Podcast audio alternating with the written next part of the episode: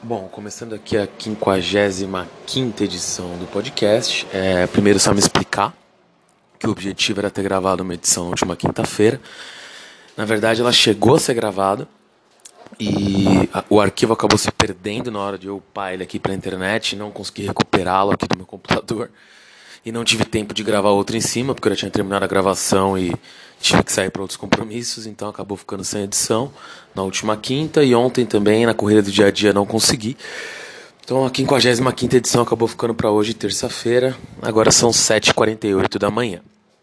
Bom, uh, começando, eu vou na verdade começar como eu comecei a edição que não foi ao ar, que foi a última, que é falando um pouquinho sobre o cenário internacional aí, que até teve algumas mudanças nesse pouco período de tempo mas vale a pena dar um, dar um overview aí, uma, uma olhada em tudo aí por cima. Sempre só fazendo jabazinho aqui no começo, que também tem o blog, o www.thegameneverstops.com.br. No Twitter também, o Twitter é The Game Never Stops.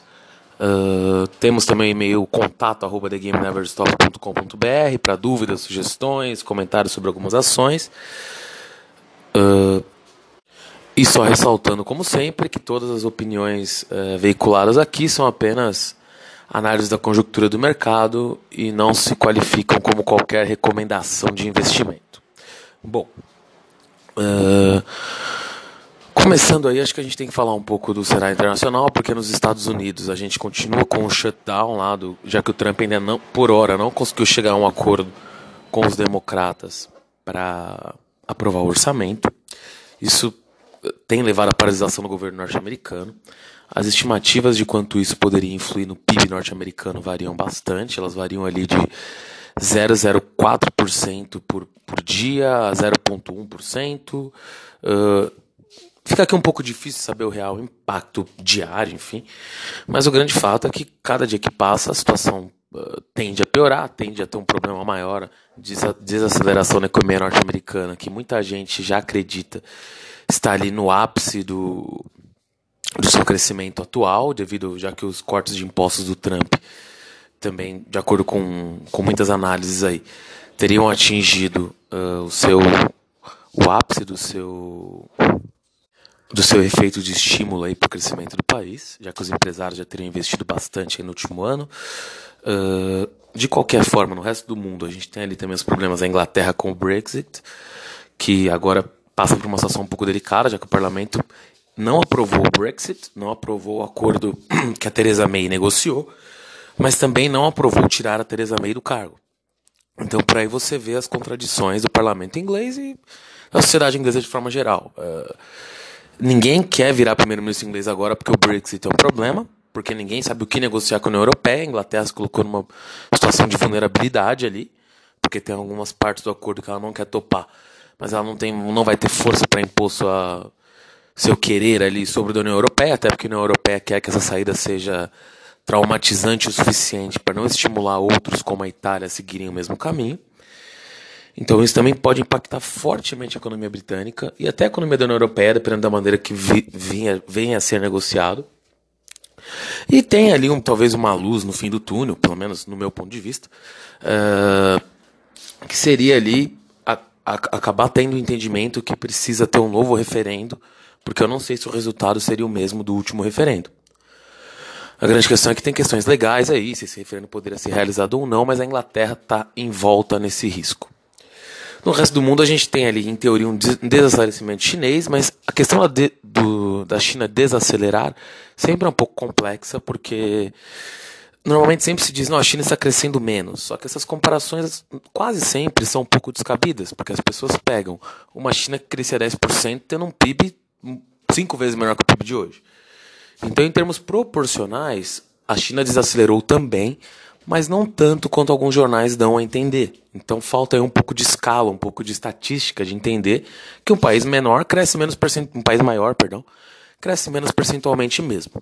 De qualquer forma, existe sim, claro, o medo da China desacelerar de forma mais forte, isso pode acontecer. Mas o governo chinês também deu uma diminuída no valor dos depósitos compulsórios dos bancos para tentar estimular mais a economia. Isso aconteceu há pouquíssimo tempo.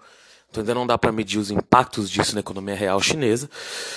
E, e, eu acho que a China sim tende a desacelerar, porque é um processo natural. Ninguém cresce para sempre, mesmo em bases comparativas. A China não vai crescer para sempre.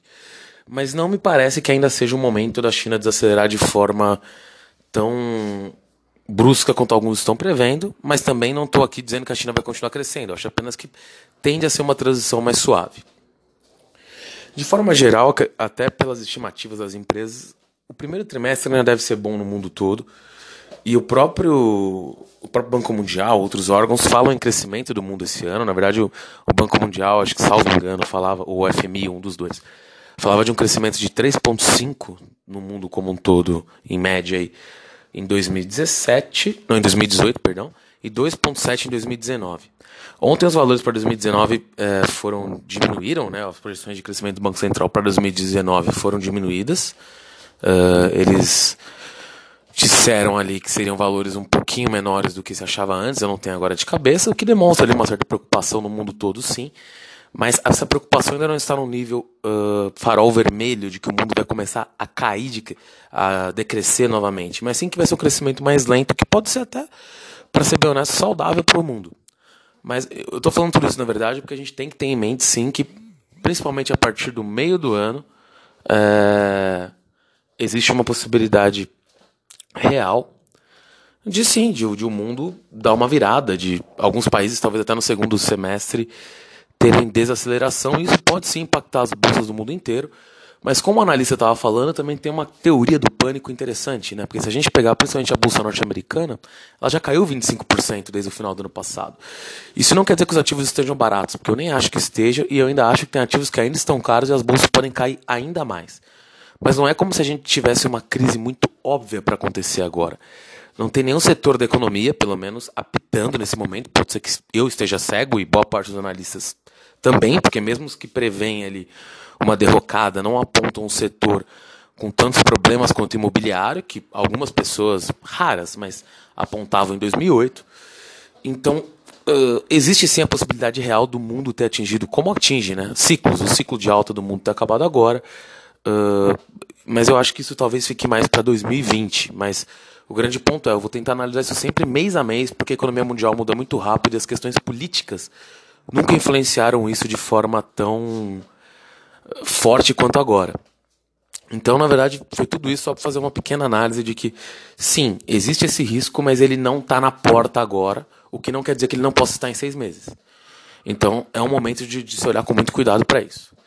Indo para o fronte doméstico, uh, independente de concordar ou não com essas medidas, a grande questão é que está tudo repousando nas primeiras medidas do governo, entre elas a reforma da Previdência. Os problemas aí de corrupção envolvendo o filho do presidente tendem a tirar capital político dele. E por isso, até em Davos, onde ele acabou de viajar, muitos investidores internacionais começaram a questionar fortemente a viabilidade da reforma passar. Eu tenho a impressão que na Câmara, apesar de tudo, a reforma tenderia a ter uma vida mais fácil. O que não quer dizer que ela vai ser aprovada, mas que eles devem estar mais próximos do número, do número de votos necessário, como aliás já era o caso do governo Temer, onde no final, obviamente, depois da denúncia da JBS, o Temer perdeu uma força monstruosa, não conseguia aprovar basicamente nada, mas para ele era sempre mais fácil conseguir aprovações de medidas na Câmara do que no Senado, e me parece esse também ser o cenário para o Jair Bolsonaro, porque além de tudo ele parece ter uma boa interlocução, apesar dessa história de não indicar cargos para o Centrão e sei lá o que. O fato é que ele tem um partido que é o PSL, que apesar de ser uma divisão de um bando de gente que saiu de tudo que é origem, enfim, é até complicado denominar o que é o PSL, porque é um ajuntado de pessoas de tudo que é lugar, uh, mas que unidas ali pela figura do presidente, mas que supondo que elas vão seguir o presidente, pelo menos na reforma da Previdência, que ele tem ali o PRB muito bem alinhado, o DEM que está com três ministros, apesar de dizer que não recebeu nenhuma contrapartida, é, tá ali também, graças ao apoio do Rodrigo Maia, também deve votar a favor. O PSDB ali, meio que instruído pelo Dória, que acabou sendo em parte, né, acabou tentando colar na figura do Bolsonaro no final do ano, também deve votar junto. Então, na, o, o PRB, o próprio PP ali, apesar de estar lançando o Arthur Lira, o Arthur Lira como oposição para a Câmara dos Deputados, também deve ficar meio rachado e votar parte a favor. Então me parece que ali, apesar de não ser tão simples, ele é capaz de ser construído, construído uma maioria. No Senado já me parece um pouco mais complicado, o que não quer dizer impossível. Sobre a eleição no Senado, hoje a Simone Tabet ali também é, anunciou que pretende concorrer de forma independente contra o dentro, do, dentro do, da própria bancada do MDB contra o Renan. O Renan até deu a entender em seu Twitter que não pretende concorrer, mas é o Renan Calheiros, né? não dá para levar muito a sério.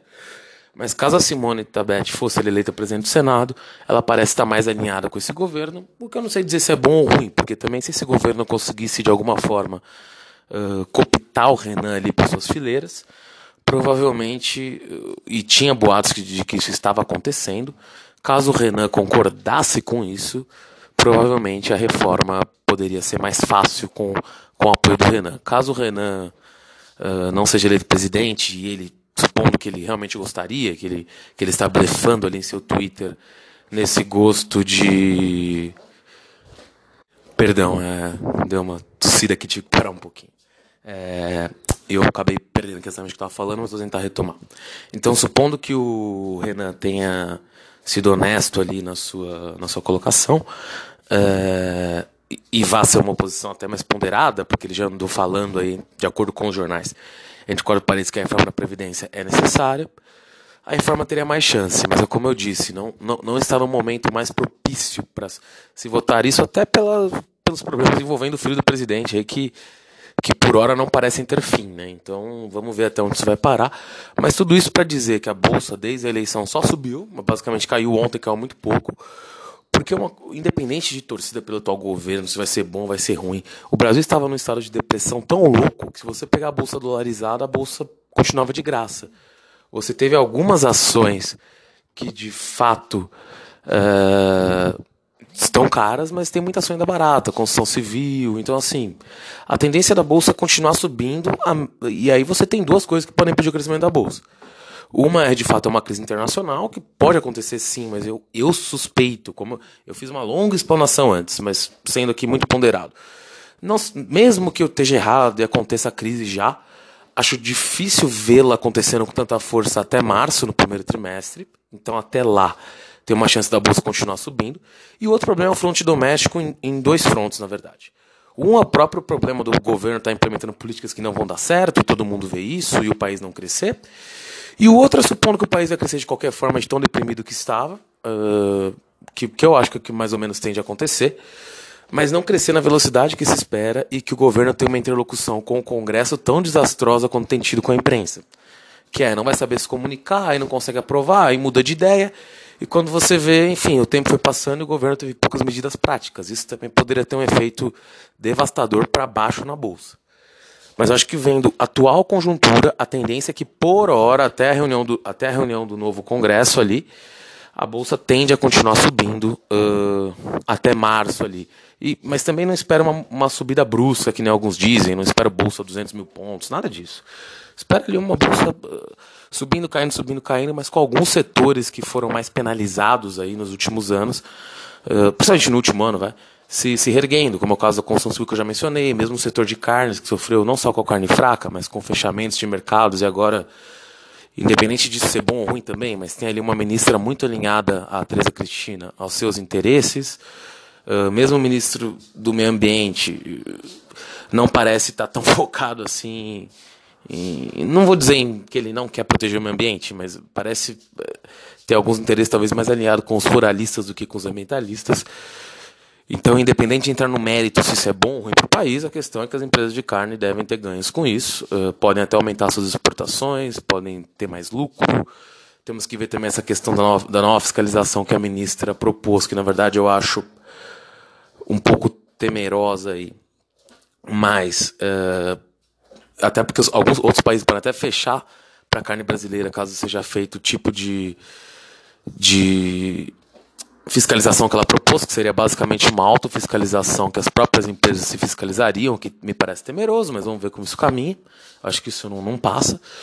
E a questão do presidente querer mudar a embaixada para Israel, que aí pode fechar um mercado árabe de carne para o Brasil gigantesco, e isso também é outro risco. Bom, indo aqui agora para casos mais concretos, tá? já falei bastante de maneira hipotética. A Localiza ali anunciou um aumento de capital de 1,5 bilhão. Uh, a Localiza já vende de anos aí de crescimento muito grande em bolsa e em lucro.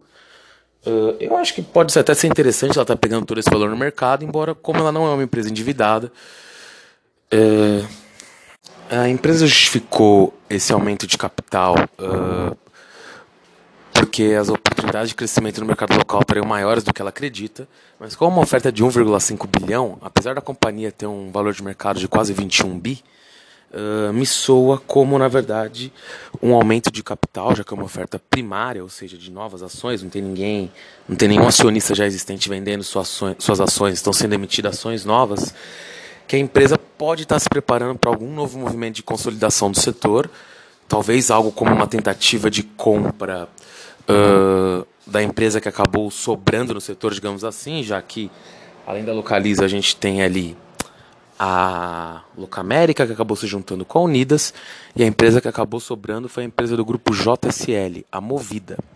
Então, 1,5 bilhão somado ao atual caixa da companhia, somado a empréstimos com os bancos, poderia ser utilizado para o movimento de compra da Movida, que é a localiza que já é disparada ali no mercado brasileiro, ficaria ainda mais forte, né? Ela que fez até uma operação recente com a Hertz, até que agora está chamando Localiza Hertz aqui no Brasil. Então, um, poderia ser um movimento certeiro da Localiza. Só lembrando que provavelmente qualquer novo movimento da Localiza vai ser alvo de um escrutínio maior do CAD, já que a empresa já é a líder e estaria comprando na movida no mínimo a ter, atual terceira colocada, assim.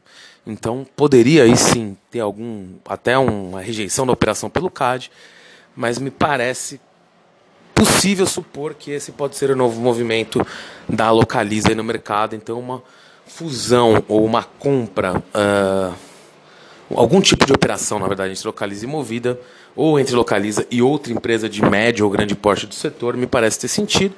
Embora a Localiza diga ali que pretende apenas crescer de forma orgânica, o que também pode ser que seja verdade, dependendo dos valores que vão ser pedidos pela JSL pelo controle da movida. Bom, o assunto, outro assunto que está na capa dos jornais aí, principalmente hoje, mas já estava ontem, é que a Amazon chegou no Brasil com estoque próprio, ou seja, vai começar a vender para pessoas físicas com estoque maior aqui no Brasil uma gama maior de produtos. Isso ontem já pesou sobre as ações da B2W, sobre as, deve pesar sobre as ações do Ponto Frio, que Pão de Açúcar vem tentando vender e não está conseguindo. Devem pesar sobre ações da Magazine Luiza. E eu acho que os dois que podem mais sofrer com isso de fato são B2W e Magazine Luiza. O Ponto Frio também vai sofrer, mas o Ponto Frio já é uma operação complicada, porque é uma operação que é para ser descontinuada, mas o Cassino, né, contador Pão de Açúcar, não consegue vender as ações, está difícil vender pelo valor que ele quer. E a entrada da Amazon só tende a agravar esse processo de complicado de venda aí. Então, até vou falar, apesar de achar até que a Via Varejo está num patamar baixo de ação, uh, a percepção no mercado com ela, sobre ela com a entrada da Amazon pode piorar ainda mais. E aí pode até ser uma oportunidade de entrada, mas nesse momento eu olharia com calma a Via Varejo. B2W e Magazine Luiza que podem proporcionalmente sofrer ainda mais, porque são ações que. A B2W menos, mas a Magazine Luiza vem num processo de valorização contínua nos últimos anos. Com uma estratégia digital bem adotada assim, a empresa tem seus méritos, eles são vários. Ela tem uma capilaridade no Brasil, centros de distribuição bem localizados, uma estratégia digital interessante, utilizando até redes sociais, aplicativos. Mas a Amazon tem uma expertise mundial nisso, tem uma marca. Então, também já está desenvolvendo ali centros de distribuição ali em Cajamar e deve espalhá-los mais pelo Brasil. Então, eu veria com muito cuidado as ações da Magazine Luiza após essa entrada da Amazon. Nem diria que, que seu lucro deve cair muito por hora, nem sua receita, porém até continuar subindo. Mas a percepção do mercado, às vezes até está errada, mas ela diz, diz muito sobre o preço das ações. Então, caso o mercado também compre essa teoria que a Amazon está entrando para ganhar, que normalmente é o que a Amazon faz no mundo inteiro, a Amazon não entra para brincar, até porque eu falei do mercado dela como a gente passou de um trilhão aí, agora já caiu um pouco, mas foi superior a um trilhão há pouco tempo atrás. Uh, a Amazon provavelmente vai entrar aí para brigar muito forte com o Magazine Luiza, com o B2W, e essas ações devem sofrer sim.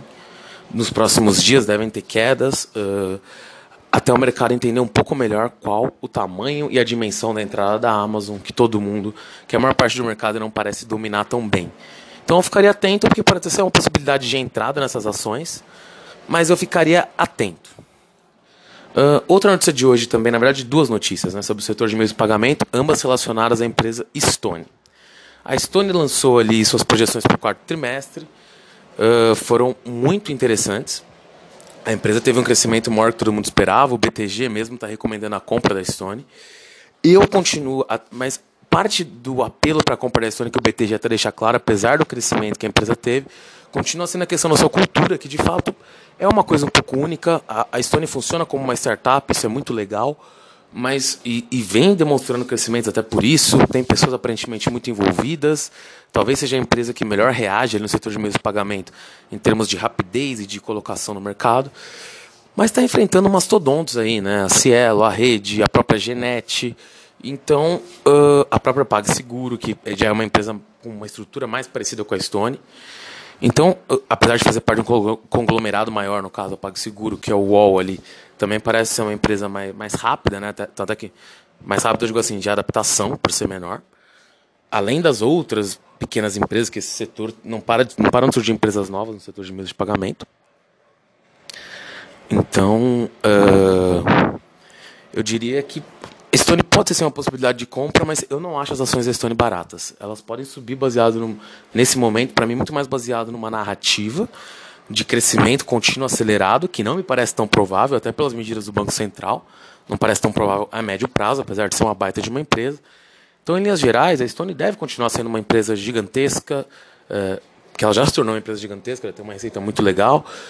Deve até conquistar mais market share, mas eu não sei se no nível que se espera para ela ter uma valorização maior na Nasdaq. Então, eu olharia com um pouco mais de receio do que os analistas do BTG estão falando para as ações da Stone, da Stone, o que, por outro lado, não tira o fato que elas podem subir nas próximas semanas, até baseado nesse nesse nesses resultados do quarto trimestre, que podem de fato indicar uma possibilidade de, de crescimento, mas que eu acho que é mais limitado do que a empresa vai vender.